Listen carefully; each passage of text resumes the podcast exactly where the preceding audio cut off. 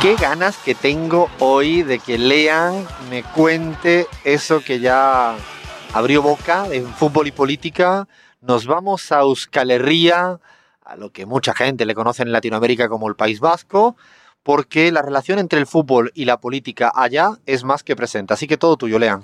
Está muy presente, sobre todo en el Athletic Club o la Real Sociedad eh, con respecto al nacionalismo vasco, tanto de derecha de izquierda, Alfredo. Te cuento que mi primera, a ver, mi primer acercamiento con este club, con el Athletic Club, me llamó muchísimo la atención cuando era chico, cuando veía la liga española a través de la, de la, eh, televisión o incluso jugaba a los jueguitos, al FIFA, al Winning Eleven. Me llamaba mucho la atención los nombres de los jugadores del Athletic Club. Yo en ese entonces no sabía nada del País Vasco, yo pensaba que era un, club más de la Liga Española.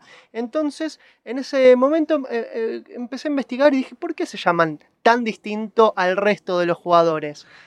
No, pero sí. es que como tú bien dices, los nombres vascos hay que tener, esto ni Crismar con su pronunciación así refinada, nos resuelve dos apellidos vascos así de prisa y corriendo. Es complicadita la cosa, ¿eh? Muy complicada. Y te cuento que esto tiene que ver con la filosofía del club de, por ejemplo, el Athletic de Bilbao, el Athletic Club, que en su página web dice nuestra filosofía deportiva se rige por el principio que determina que pueden jugar en sus filas los jugadores que se han hecho en la propia cantera y los formados en clubes de Euskal Herria. De esta forma da a entender que le dan prioridad a los jugadores que se formaron dentro de los límites que conocemos nosotros como el País Vasco. Sí, de hecho, yo creo que yo de chico, ya, ya lo he dicho por activa y por pasiva, soy muy del Barça, muy fanático del Barça, pero mi segundo equipo me atrevo a decir que es el Bilbao. Y creo que hay una relación ahí, eso, de autenticidad, de equipo distinto, además de defender su propia tierra, que a mí me parece siempre algo hermoso. Sí, porque en el fondo construyeron un espíritu épico, ¿no? Que ha seguido sobreviviendo y ahí ya te adelanto, lean. cuidado que sé que va a decir Chris que se le cayó la ficha, porque esas que me, lanza así a la primera, bueno, sí, se me va a caer la ficha, pero cuando yo tengo mis primeras nociones de fútbol, eh, los equipos del País Vasco, de Euskal Herria, el Bilbao y la Real Sociedad, eran los mejores equipos en la Liga Española y ganaron ligas, ¿no? Eran potencia en los años 80, Alfredo, el Athletic Club, el Real Sociedad, ganaron torneos de liga, han competido en la, Liga de Campeones, lo que antes era la Copa UEFA, por ejemplo, en 1981-82, la Real Sociedad eh, se proclamaba campeón de la Liga Española y en el 83, el año siguiente, el Athletic Club dirigido por Clemente salía campeón y se consagraba, eh, bueno, se consagraba eh, el club más grande de en ese entonces del, fútbol español. Fue el equipo histórico del Bilbao con un entrenador, como bien has dicho, eh, Clemente, que luego fue entrenador de la selección española. Era un, entrenador de un fútbol más bien defensivo, aguerrido, no era el tiki-taka, era el anti-tiki-taka, sería más un fútbol italiano viejo, porque ahora la liga italiana es otra cosa, ¿eh? La liga italiana está jugando a fútbol en serio, bien, es más bien catenaccio, ¿no? El cerrojo. Era un poco como el Bilbao, con jugadores muy buenos, eh, juega fútbol. Y ahora otra vez los dos equipos están arriba. Bueno, y hace poco también, eh, de la mano de Marcelo Bielsa, un conocido nuestro, el director técnico argentino, el Athletic Club casi que revivió esa época de los años 80, donde lo llevó, bueno, a una final de la Copa del Rey, que finalmente perdió, si no me equivoco, con el Barcelona, pero desplegando un fútbol muy, pero muy vistoso, de otra, de otra, eh, o sea, de otro tinte, muy distinto al que desplegó, eh, dirigido por Clemente, muy ofensivo, pero lo llevó al top de lo, de lo que era también lo llevó a la final de la Copa UEFA, me parece también, eh, Marcelo Bielsa. Perdió las dos, pero lo llevó a lo más alto. Creo que perdió la final de la Copa UEFA contra el Atlético de Madrid. Eh, con goles de Falcao, me acuerdo bien porque era así. Y ahora lo que hay que decir es que, por ejemplo, el otro equipo, para no menospreciar al otro, la Real Sociedad, del cual me imagino que tienes por ahí algo, pero es el equipo que hoy es colíder con el Real Madrid y el Barcelona. Primero va el Barça, eso sí, pero jugando mal. Pero la Real Sociedad está haciendo un fútbol muy, muy agradable de ver con jugadores. Ellos sí permiten extranjeros, pero con un fútbol muy hermoso, ¿no? Jugando bien, con un noruego ahí que se llama Odegar, que es una maravilla verlo jugar. Así que son dos equipos que siempre están ahí siendo punteros en la Liga Española. Sí, Alfredo, y recordar que Griezmann se hizo conocido eh, en la Real Sociedad, en este club del cual estábamos mencionando. Pero volviendo un poco a la relación del fútbol vasco con la política, te cuento que ya en 1940 el gobierno de Francisco Franco publicaba un decreto en el que obligaba a los clubes a, a castellanizar su nombre. Fue ahí cuando el Athletic Club pasó a denominarse Atlético de Bilbao. Como siempre ahí en el régimen de Franco, mezclándose la política y el fútbol y sobre todo castigando a los clubes, eh, a casi todos los clubes que no eran el Real Madrid, ¿no? Podríamos decir. Todo lo que no fuera Real Madrid, Zasca, que no al Bilbao también le pegó con todo. Y eh, luego de la muerte de Franco se produjo en el País Vasco uno de los hechos más simbólicos con respecto a la política y el fútbol. Eh, fue en el derby entre el Real Sociedad, la Real Sociedad y el Athletic Club que eh, cuando salieron al campo el 5 de diciembre de 1976, los dos capitanes, José Ángel Iríbar y Ignacio Cortabarría, del cual vamos a hablar ambos que tienen un vínculo muy fuerte con la política dentro de su país, salieron a la cancha con una icurriña. ¿Qué es una icurriña, Alfredo? ¿Podés explicarle a los oyentes? Una icurriña es la bandera vasca, es como los eh, más, con eh. Eh, sus símbolos independentistas y la icurriña, igual que la estelada en Cataluña, son las banderas más propias que tienen la reivindicación independentista y el País Vasco siempre ha planteado en sus partidos de fútbol del Bilbao, de la Real Sociedad, una defensa bastante importante respecto a la cuestión de independencia, del acercamiento de presos políticos, o sea, ha habido mucho debate en relación a la cuestión con la independencia, ¿no? Y estábamos hablando de estos dos capitanes, el referente del de, Athletic Club, el portero Iríbar, y luego Inacho Cortabarría. ¿Cómo me cuesta pronunciar estos apellidos? Te cuento que el primero, Iríbar, fue miembro fundador de la primera mesa nacional de Erri Batasuna, que era una confluencia de partidos de izquierda vasca.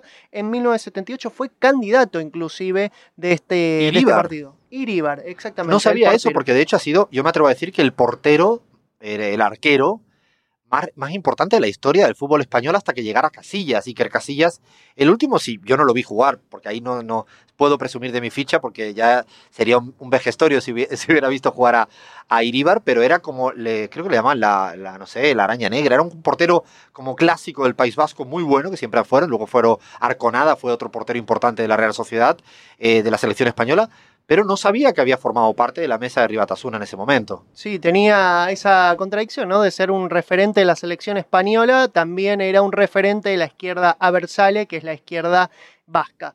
Eh, te cuento que por otra, eh, eh, en contrapartida, el referente, el entonces capitán de la Real Sociedad, Inacho Cortabarría, no jugó nunca, nunca más en la selección española. Lo hizo un par de veces, pero un día renunció y no quedaron muy claros los argumentos. Finalmente se deja entender a través de su, de su entorno personal que fue una decisión de no sentirse identificado ya con la camiseta española y, bueno, y priorizar su carrera profesional dentro del País Vasco. De hecho, hubo otro jugador catalán, me voy a otro sitio, que fue Uleguer, que jugaba en el equipo de Guardiola, no era uno de los titulares, pero también se negó a jugar con la selección española.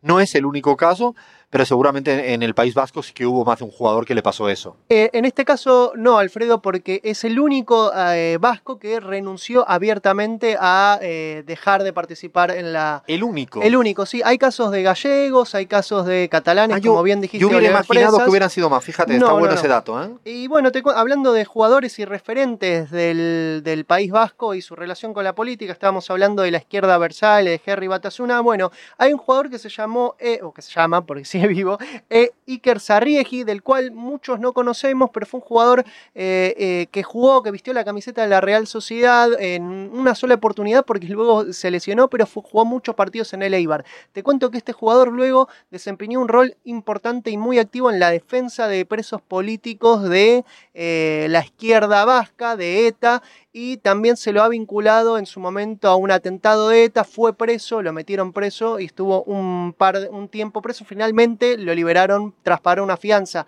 pero estamos hablando de un caso emblemático de un jugador que por una lesión se retiró del fútbol y se dedicó a la defensa de presos políticos. O sea, esa sí que no me la sabía y mira que es de los temas que uno sigue pendiente de la política española o vasca, y vasca mejor dicho, y realmente es impactante que un jugador de fútbol eh, luego haya tenido ese recorrido y lo cual dice también que el conflicto vasco, como al menos me gusta a mí llamar, aunque a muchos no le gusten, es más transversal de lo que uno imagina y está en todas las partes, en todos los estamentos de, de la sociedad y también en el fútbol. ¿Hay algo más por ahí, Lean, para ir acabando? Sí, Alfredo, hablar un poquito de la Real Sociedad, que en 2011, por ejemplo, ocho jugadores de la primera plantilla firmaron una manifestación que se celebró para exigir el traslado de los presos de ETA a las cárceles del País Vasco, que es una reivindicación histórica de que bueno, los presos de Escaulerría estén en los límites de Escaulerría y que no estén en otra cárcel. Ocho jugadores de la Real Sociedad se la jugaron y firmaron ese petitorio. Increíble, ¿no? Porque eso sí que es un tema además muy tabú en el Estado español y que no se permite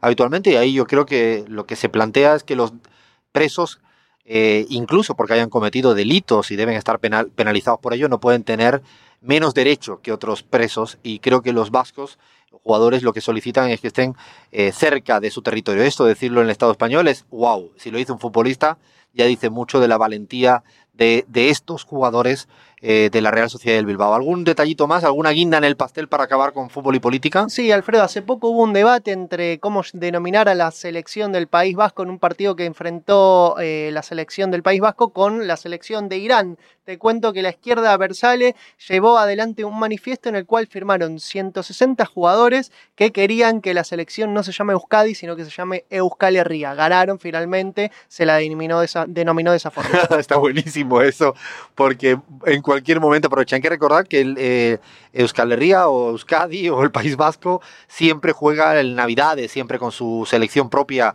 nacional y es porque en el fondo hay una... Luego se copiaron o, o lo imitaron otras eh, regiones y otras naciones en, en, España, decir naciones en España, ha sido la pregunta del millón en el debate. En el debate le preguntaron a Pedro Sánchez todo el tiempo. La verdad que es medio pelotudo Pedro Sánchez porque tiene una constitución española que en el preámbulo reconoce las nacionalidades que hay en España simplemente eh, ciñéndose a la Carta Magna española le podrían haber respondido, pero pareciera que hay temas en España que no se pueden hablar. Ahora sí, la gata Emma empieza ya a pegar con el látigo. Lean, ¿alguna cosita ya de cierre, cierre, cierre de verdad? Sí, Alfredo, estabas hablando de que la Real Sociedad permite extranjeros en su, bueno, en su, en su plantilla, a diferencia del Athletic Club, que ahora igual ha aflojado un poco esta, esta postura. Te cuento que sí, eh, permite extranjeros, pero españoles solamente de origen vasco, hay en la plantilla del Real Sociedad. Esta no la sabía, ¿eh? esta sí que no la sabía. Yo pensaba que eran jugadores, no. Entonces la mezcla es vascos, vascos y, y extranjeros. extranjeros. Está buenísimo. Mira, yo la verdad que te digo que me encantan los dos equipos.